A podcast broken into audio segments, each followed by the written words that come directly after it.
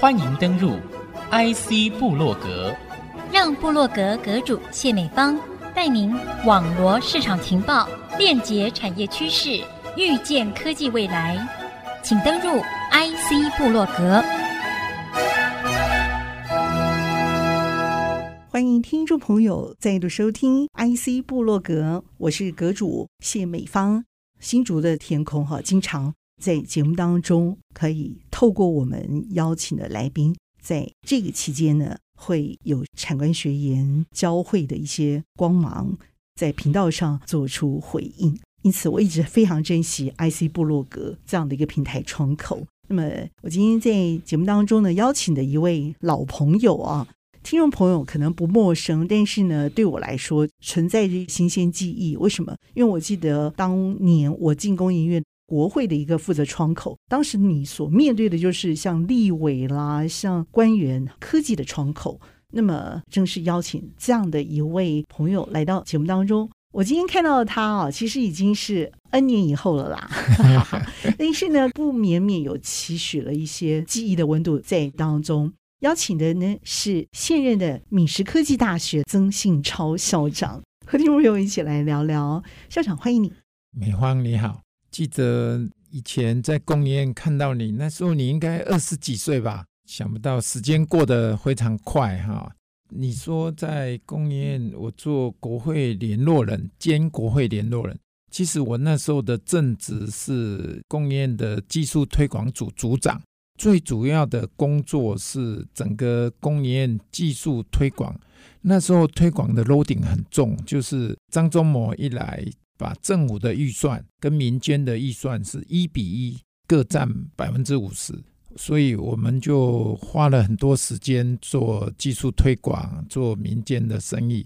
但是专案这一边发生了一点问题，被立法院删减，所以他就要我再去兼府会的联络人。那时候我们的公关工作做的好像是来自产官学院来宾的一些接待啊，所以对您的印象再清楚不过的就是这一段的回忆。所以我真的觉得你这个是八面玲珑啊，这个是话说当年嘛，很棒的一些回忆啊。其实邀请您在上 IC 布鲁格节目的时候，你的身份其实为之一变了，嗯，已经是校长的身份，而且还是担任的是技职科大啊，嗯嗯，那当了一两年的校长了嘛，对不对？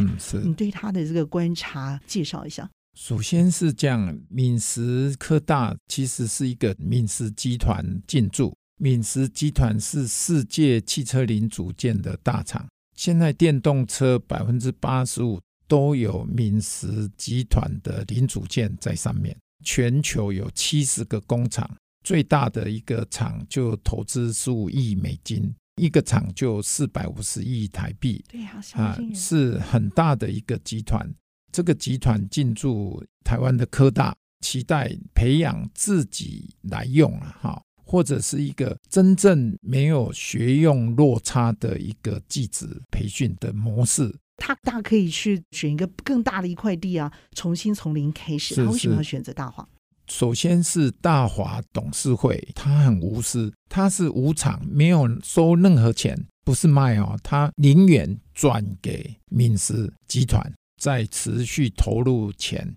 第二个是他在北部新竹科技的重镇这里，因为它是汽车零组件大厂，而且是电动车，所以他想发展电动车。然后他有无人的工厂，所以想要无人工厂这种技术人才，这个在新竹地区是比较需要、比较可以培养有这种专才的人，所以才选择在这里。换句话说，他希望培育的是电动车全新的人才，那么也看上了这里教育背景。那我觉得跟校长也可能有一些些关联，对不对？是他们已经进驻，然后透过以前的吴吴清基教育部长介绍、推荐，说你来帮忙。老实讲，其实这是一个很小的学校。我原来已经在南部当一个大学的校长，我们那个学校有八九千个学生，中华医事科技大学经营的非常好，老实讲很有成就感。但是我是基督徒，那我们在选择说要怎么选择的时候，刚好我看圣经啊，说这事若坐在最小的身上，就是坐在我身上。我有触电的感觉啊，我就说，哎，这个学校最小，所以来我来帮这个学校，这就好像在服侍上帝一样啊。其实有别的学校找我去，都比这个学校好。没想到我看到圣经是说坐在坐在最小的身上啊，刚好这个学校刚好学生人数是全国最少，全国最少，一百出头，对不对？一百一十几位嘛。他是，是其实他是日间部而已。哦，我们全校现在五百六十几人呐。哦。啊，刚好说到最小，现在正在重新发展的时候。那这个数字还是史上比较高的数字吗？哎，没有，应该是史上最低了。还是。把那些关掉哈，然后重新起来，大概是最低的时候。现在有四个系所，对不对？对，四个系所，电动车为主，电动车、自动化制造、无人的制造，然后我们有一个餐饮，我们也 focus 在智慧餐饮。还有人工智慧学系四个系，这个餐饮系不是传统我们可以吃到好食美物，而是它可以做无人的服务方式。对，这是全新的定义。其实现在餐饮哈，像大陆冬奥，它的餐厅哈是无人搬运车、无人的 conveyor 从上面掉下来收盘子、送餐等等。我们还弄了一个云端厨房。在学术界都是全新的。最近有咖啡豆用 AI 来烘 AI 咖啡豆，哦，哇哦，云端咖啡，AI 烘茶叶等等，把 AI 放到餐饮里面，就产生很多有趣的变化。在学术的这个领域里头，我们觉得第一个想到的是说，它可能会变成一个集团储备用的这个人才的基地。如果没有经营好，它有可能会变成学店，它有可能会变成廉价劳工的培育所。以你过去在这样的一个人才培育的整个产业链的整个源头来看，你对他的这一份做法，我觉得是会避免这个事情发生的。但是你怎么来做呢？我很期待，是希望能够培养在整个全台湾甚至全世界的 AI 的人才基地。最重要是第一个是做中学，每一个学生进来，我们都会给他题目，让他完成。比如说，我们把这一间录音室用语音来控制灯光、开灯、开冷气，那学生刚开始一定不会做。然后老师指导，或者集团有两三万个员工，技术都有，然后就某一个人就可以指导我们的学生。那当他完成了他那一个工作 project，他就很有成就感，他就终于知道读书或技术是有用的，他的学习动机就很强。这是第一个。第二个，我们很重视到工厂直接去学。我们所有到寒暑假，寒假这么短哦，我们。就提早结束，然后就到欧洲捷克去，给他机票都免费补助。因为敏实在捷克有生产的产线，对不对？对，敏实在欧洲这两年设了十四个工厂，创世界纪录。是啊，因为电动车接了很多订单，那其实现在缺乏技术工程师，然后我们就去，暑假也去，寒假也去，一直实习，他们表现非常好。结果那个厂长说，闽实科大的学生如果愿意来，大四全学年实习全部接收。过去这半年一年的这个表现，让他们觉得可以开出这个条件，让你可以全年接收嘛？这个意义大家都不知道它有多重大。第一，它是工作签，就不是实习了，不是观光签。工作签，他的薪水受欧盟的保障.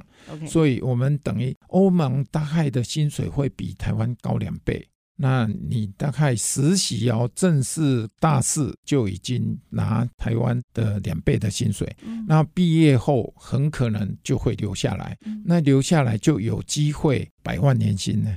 大四他就开始赚钱，大四赚的钱几乎把前面学杂费就赚回来。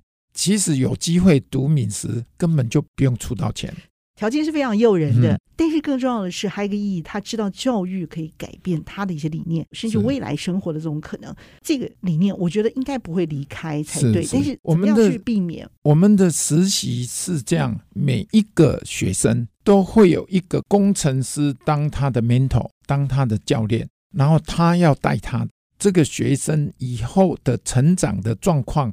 是那个工程师的绩效考绩，所以他会尽力去教他。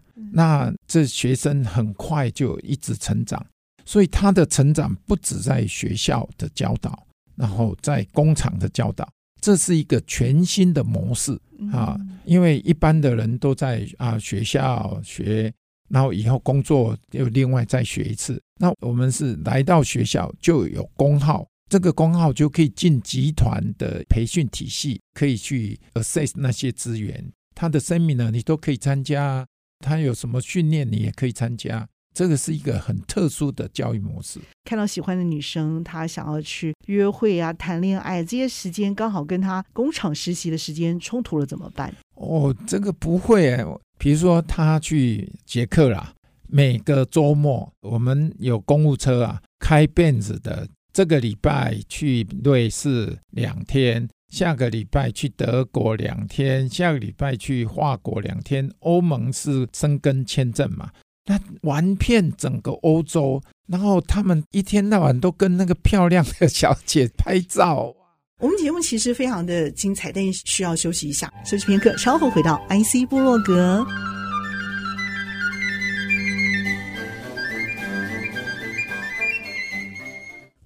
再度回到 IC 部落格。那么，今天节目和您分享内容的是闽实科技大学曾信超校长。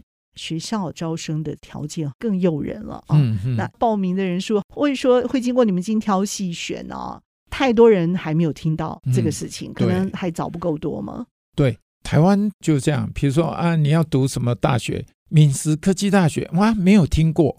那现在。我相信我们一宣传呐、知道的哇，很多校长说要把他自己的儿子送过来，然后很多知名的人士，有人要去美国留学的，说要特别来我们学校。